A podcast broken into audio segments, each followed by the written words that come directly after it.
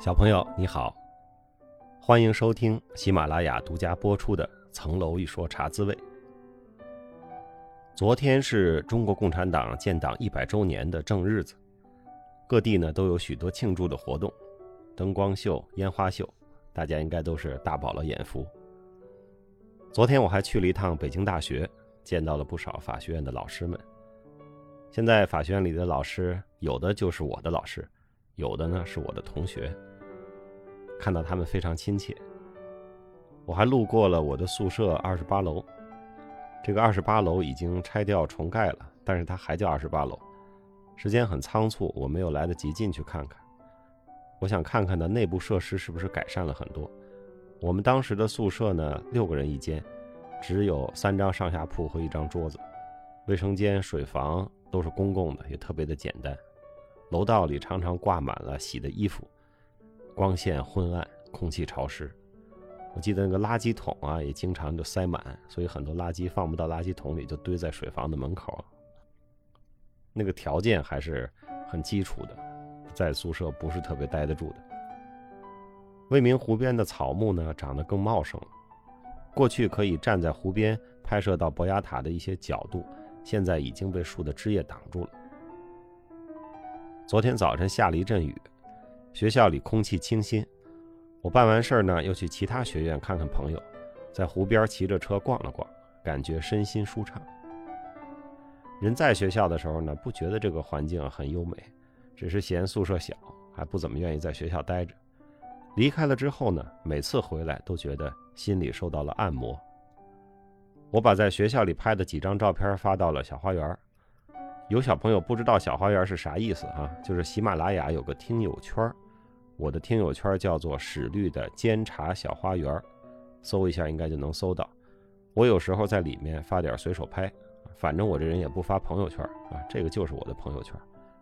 大家发的呢，我也是每篇都看，非常有意思。最近收到了许多小朋友关于高考的来信。有考得不好的啊，有不知道志愿怎么填的，大家有各种问题。高考是一个成长路上的重要的节点，高考的成绩呢，可以让我们高兴一时或者郁闷一时。但是高考呢，也就是个考试啊，学校呢，也就是发个文凭。人生的路非常广阔，未来充满了各种不确定，高考肯定不能定终身。其实没有什么事情可以定终身，对吧？事在人为。无论考得如何，我们还都是要继续成长，继续了解自己，在了解自己的基础上呢，发挥自己最大的本事，收获一个自己对自己满意的生活。今天我们继续回看《Offer Two》，在播出的最后一集里啊，节目先播的是散伙饭，然后才是树枝。其实那个散伙饭是这一天的拍摄都完毕了才去吃的。散伙饭在上海中心的一个餐厅里拍的，应该是二十二层的一个餐厅，食物还行，但是没有酒。我们说散伙了就开瓶酒呗。我后台的朋友们说，赞助商爸爸不同意。我们在回看的过程中呢，把后台的各位哈一会儿叫做上帝，一会儿叫做玉帝啊，叫的挺乱的。其实拍摄到了最后，我们都处成了好朋友。虽然中间有些不同意见，但是后台朋友们的专业和敬业。也深深的感染了我，我觉得也有很多东西可以向他们学习。这一集里呢，还拍了我和李金叶喝茶聊天聊天的时候说到，不必刻意去追求高光的时刻。中间说到喝茶呢，就是一种玩具啊，摆弄摆弄。我当时还跟金叶说啊，一般的男生啊，就那么几种爱好。后台的朋友把我说的话呢，只放了一半可能觉得我前面说的太三俗了。我当时是说，一般的男生工作之外的时间就四件事儿：球、妞、车、酒。球就是足球、篮球啊，各种体育活动；妞就是追女生、谈恋爱；车就是研究各种汽车、改装车、开赛车或者其他类似的机械类的事情；酒就是喜欢喝个小酒啊，组个酒局啊，搞个 party 什么的。反正就这四方面的事儿啊，消耗一下精力，业余时间就过去了。一般男生呢，就是喜欢其中的一类事情或者几类事情。节目里播出的是我的后半句，如果这四件事都没有，那这人就可以成为一个优秀的合伙人，因为那就是工作狂了。啊，前面这段的确有点三俗哈，没播是正确的。女生有类似的四件事吗？业余时间的，大家都在做的，咱们可以留言讨论讨论。同学们做的述职报告呢，都非常精彩。詹秋怡说，这场实习超过了他过去二十三年人生的所有啊，这实在是拔出了新的高度。开始实习的第一天，我当时让八个同学每人写一句话的初心给我啊，我说不要超过一百个字，这个不是后台朋友的要求，这是我当时冒出的一个想法，所以我在述职的时候呢，又把每个人的初心读了一遍，挨个的问了问啊，你的初心还是这个吗？有变化吗？赵南希的 PPT 上有一句话：“Anxiety is paying a debt you never owe。”我说这句话特别好，我记下来了。播出的时候只播了我说我记下来，并没有播这句话。我在这里分享给小朋友们：焦虑就是再去还一个你根本不欠的一笔账。朱一轩的述职说的很快乐，也很动情。一要流泪呢，就用手不停的扇眼睛。我当时说你扇眼睛这招好使吗？他说有点用啊。那这招我就记住了啊。可是到现在，我暂时还没有机会试试。王潇说：“最后一天了，感到了一些离别的沉重，也感到了一些解脱。”他说的这个感觉啊，我是过了几天才感到的。当时在片场还是一件事儿又一件事儿啊，没有这种即将结束的心情。最后的述职报告，如果让十位同学都做一下，其实会更好啊。每个人都有各自的视角和体会。述职的现场，我们作为代教律师也非常的感动。同学们在超高强度的日程里，在完全不同于平常的压力下，做完了一个又一个的实习任务，学到了一些实务工作的内容。更重要的是，经历了一番折腾和煎熬，他们都成长。这些成长，我觉得是基于他们自己的秉性和悟性自发完成的。作为代教律师，我并没有教给他们什么，我只有作为一个见证者的荣幸和欣喜，却并没有带出来一个毕业班那样的。成就感和自豪感。述职报告结束后，我在楼下买了一些啤酒，给大家分了一份，算是小小的庆祝了一下。为什么一个月里可以发生这么大的变化？节目对于人物情节的起伏安排固然是一方面，但是这十个年轻人迅速调整的能力也是非常强大的。他们越是放得开，越是关注自己、关注工作，就发挥的越好。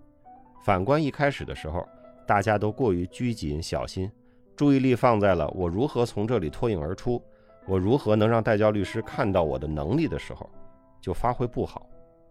我想专门把这条经验拿出来说一下，希望查滋味的小朋友能够注意，放开打，做自己，少关注别人，少关注外界评价，这是在做一件重要的事情的时候应该有的状态。十月八号拍摄还在继续。我们在片场又补拍了一些广告，还有海报。到晚上撤离了这个临时的办公室，带了几箱东西回到酒店，又把酒店里的东西一起打包装箱，交给快递寄回北京去。上海中心二十四楼的那个伪办公室就这样拆除了。我和同事们说，那些所有我们不会做的案子，都留在了那个已经消失的办公室里。以后再有人找我说帮我处理个离婚家暴案吧，我就说我真不会，会的人在上海中心二十四层，你去找找看吧。十月九号是回家的日子，我太喜欢在黄浦江边跑步了，我就在去机场之前先早起跑了个步，又跑到了杨浦大桥。上午十一点多离开酒店，路上司机师傅跟我聊天，这位师傅已经接送郭涛、韩趴还有我一个月了。知道我们是律师，在拍节目。他说：“史律师，我问你个事情啊。他家里的亲戚从农村到上海工作，攒了些钱买了个房子，但是付了首付之后呢，卖房人因为有别的经济纠纷跑了，房子也被查封了。他问我有什么办法。我问了问情况啊，听起来也没有太好的办法。师傅继续说，农村孩子挣点钱不容易，有些钱还是从家里借的。这样一来呢，他媳妇儿受不了。”就轻生了，还留下了一个很小的孩子。听到这里啊，我刚刚结束拍摄、胜利班师的那种志得意满和浑身轻松，顿时就没有了。这么冷酷的生活现实和热闹的娱乐节目同时汇聚到飞驰在延安高架路的我的身上，当时让我有一种就像害了疟疾似的，又冷又热的不适感。我在脑子里就想啊，我们从事法律工作的人，除了自己赚钱养家，除了拍一拍综艺节目，还能为减少这样的不幸做些什么呢？到了北京，第二天是个星期六。上午我就去我自己真正的办公室，收拾了一下，准备重新开始真实的工作。收拾到中午我就回家了。下午本来约好了和孩子一起去打流感疫苗，吃完中午饭，我靠在床上说闭眼休息一下就去打针。结果等我睡醒了，就五点多钟了。孩子早打完了回来了，真的是从精神的最底层太累了，逮到了一个睡觉的窗口，也不管白天晚上。我就睡了好几个小时。十月十二号星期一，我开始重新上班。我们上班的时间是九点半，但是我一般都是八点多到。这个时候呢，一般我和郭涛都在。啊，我们俩是来的比较早的那波人里边。我到了办公室，拿起茶杯去水房洗杯子。